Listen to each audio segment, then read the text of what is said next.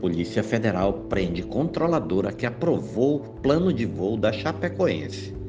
A controladora de voo Célia Castê do Monastério foi presa pela Polícia Federal em Corumbá, no Mato Grosso do Sul, cidade que faz fronteira com a Bolívia. O Monastério foi a responsável pela análise e aprovação do plano de voo da Lamia, que caiu na Colômbia e deixou 71 mortos, entre eles membros da comitiva da Chapecoense que iam disputar a final da Copa Sul-Americana de 2016 contra o Atlético Nacional. Apenas seis pessoas sobreviveram à tragédia. De acordo com o portal GE, o ministro Gilmar Mendes do Supremo Tribunal Federal assinou o pedido de prisão e extradição da controladora.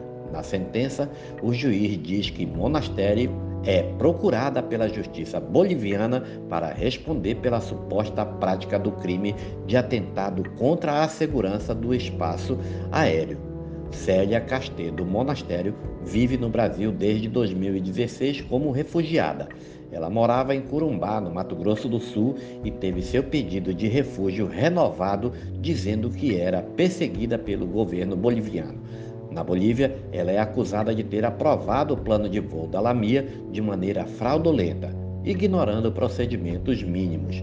A Polícia Federal explicou que a controladora continuará em Corumbá até o fim de trâmites legais para que ela seja entregue às autoridades da Bolívia. Sua defesa afirma que está tomando ciência sobre o pedido de extradição para saber qual medida tomar para garantir a permanência dela no Brasil. Em 28 de novembro de 2016, o voo 2933 da companhia Lamia, saindo do aeroporto internal de Viru na Bolívia, com destino ao aeroporto José Maria Córdova, na Colômbia, caiu e deixou 71 mortos. O avião transportava a delegação da Chapecoense que iria enfrentar o Atlético Nacional da Colômbia pela final da Copa Sul-Americana, além de jornalistas e convidados. Apenas seis pessoas sobreviveram à queda que aconteceu na Colômbia, entre elas os atletas Alan Ruskel, Jackson Follman e Neto, o jornalista Rafael Renzel, a comissária de bordo Ximenes Soares e o técnico de voo Erwin Tumiri.